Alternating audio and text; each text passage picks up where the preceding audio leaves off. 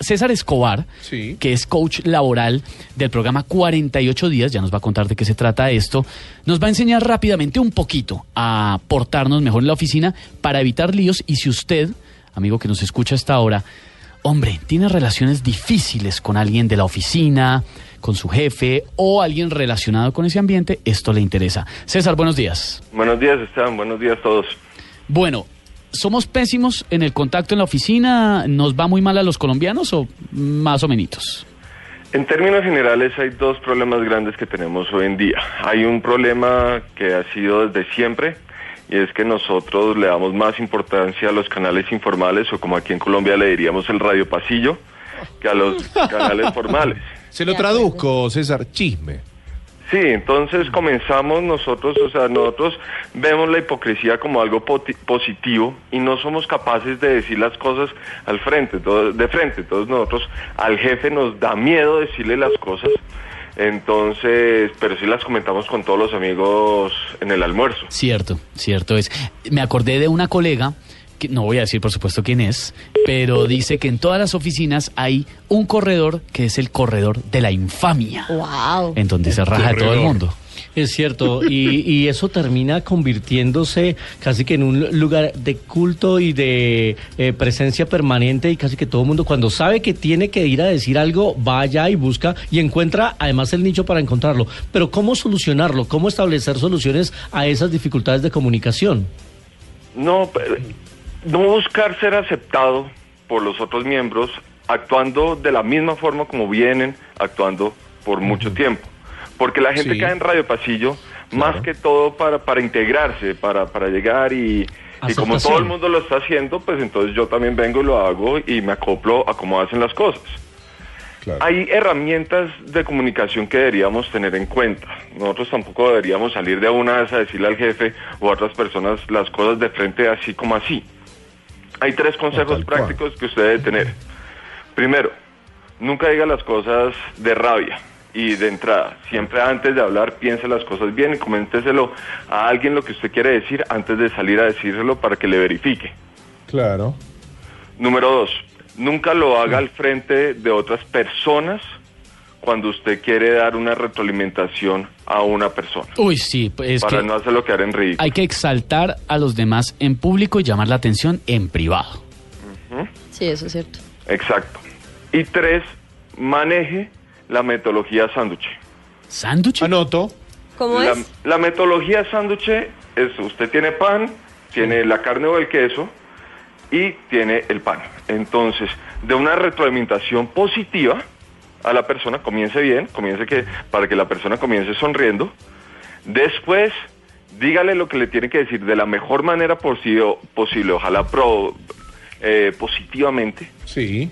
ahí es la carne, y después termine con algo positivo de la persona. Me dio hambre también. O sea, lo malo se mete ensanduchado en la mitad. Uno llega con una sonrisa, con un chiste, con Sale. un cumplido, un buen comentario. Después. mete- Regañado pero contento. Pues después mete lo pésimo, pero termina con de pronto otra vez un cumplido o una broma. ¿Algo así puede ser? Exacto. Y lo que es supremamente importante es que uno en la oficina nunca debe atacar a la persona, uno nunca debe atacar, pero nunca debe dirigirse sobre las, los problemas de la persona, sino sobre los hechos. Claro.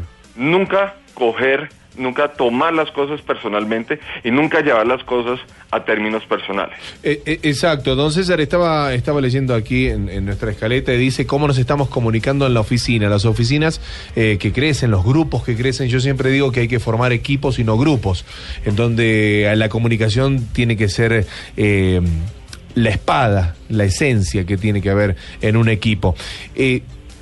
Cuando sucede que las oficinas están mal y las compañías están mal es porque la comunicación en esos equipos no funciona. Sí, totalmente de acuerdo. Y hoy en día tenemos una particularidad, hoy tenemos muchas herramientas para comunicarnos.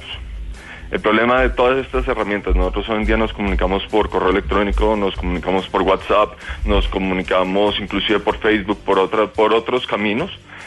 Ah, Se pierde un elemento personal. Hay, hay temas delicados con, con personas delicadas que porque en WhatsApp no está la acentuación y no se ve el sarcasmo, Claro. las personas se lo toman de otra forma de como debería ser. Y peor si tenemos grupos eh, de todos los miembros de- del- del equipo de trabajo.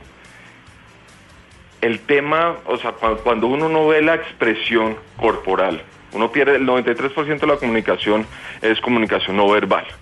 Y todos estos medios electrónicos eliminan la comunicación no verbal. Entonces estamos limitando mucho nuestro lenguaje. Bien, nos hemos acercado. Yo puedo hablar con mi mamá en Estados Unidos, yo puedo hablar con mi abuelo en China.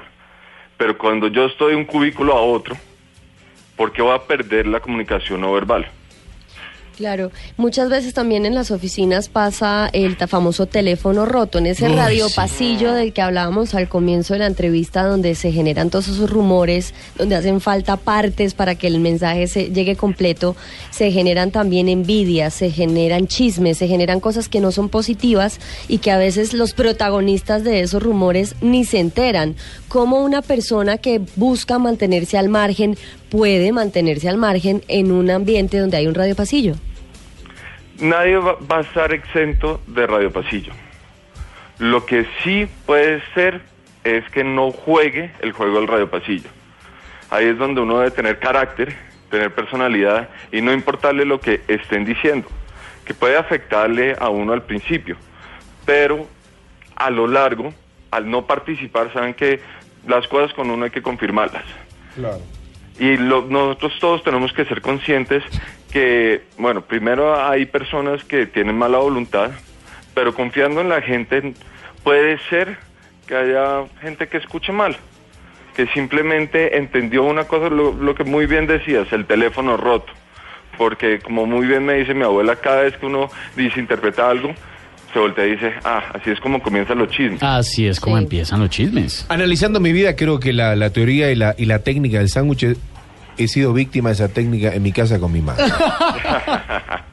Se la de ordenar el cuarto a estudiar.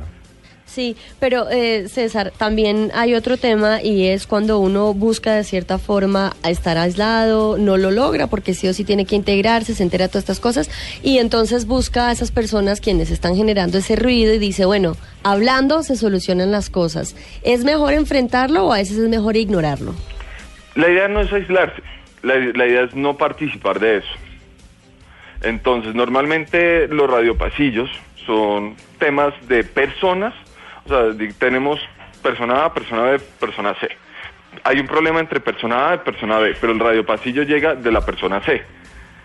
Entonces, la idea es, si hay algún problema, algo general, sí, hay que hablarlo, pero hay que hablarlo no con la persona que está generando el radiopasillo, que cada vez que le damos importancia a esta persona, la engrandecemos dentro del radiopasillo y validamos el radiopasillo como un canal oficial. Es cierto. Lo tenemos, lo que tenemos que hacer es que si se está generando un mal ambiente entre la persona A y la persona B, la persona A y la persona B deben hablar de la forma más amable posible y aclarar las cosas y entender que el radiopasillo está generando unos problemas.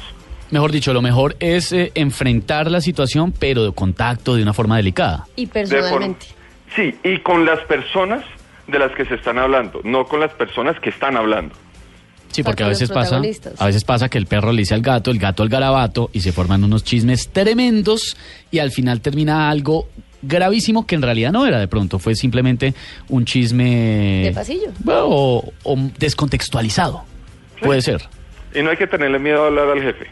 Hay que coger al jefe en- de forma individual, muy tranquilo, y hablar de la forma más amable. Y es que lamentablemente nosotros no aprendemos, nosotros nos enseñan es a defendernos. A nosotros no nos ayudan a, a compartir y a hablar de forma amable. Es cierto, oiga. Es que nos tratamos mal, nos tratamos duro. Sí. Nos queda algo por ahí, César, un consejito adicional para ver si mejoramos la calidad de relaciones en la oficina. Interésese genuinamente por la persona que está hablando. Sonría, sea amable. Recuerde que el nombre para la persona es el sonido más bonito que puede existir en la vida. Y nada. O sea, no, no digamos apodos a nuestros eh, compañeros. No, y por el nombre su suena bonito. Catalina, ¿cómo Esteban. estás? Sí, Gracias. Diego, ¿cómo estás? Es el primer, aparte es el primer sonido que escuchamos. Claro, el cerebro debe actuar de una, debe conectarse de una. Pues César, muchas gracias. César Escobar, coach laboral del programa 48 días. Eh, rápidamente, cuéntenos qué es 48 días. 48 días nos dedicamos a ayudar a las personas a encontrar su vocación, su real propósito dentro del trabajo y en eso les ayudamos a desarrollar herramientas, estrategias para encontrar trabajo. Somos muy conocidos por nuestro programa 48 días que le enseña a la gente herramientas, estrategias para encontrar trabajo. Todo en 48días.com.co. Facilísimo, 48días.com.co. César, muchas gracias. 8 de la mañana, 35 minutos.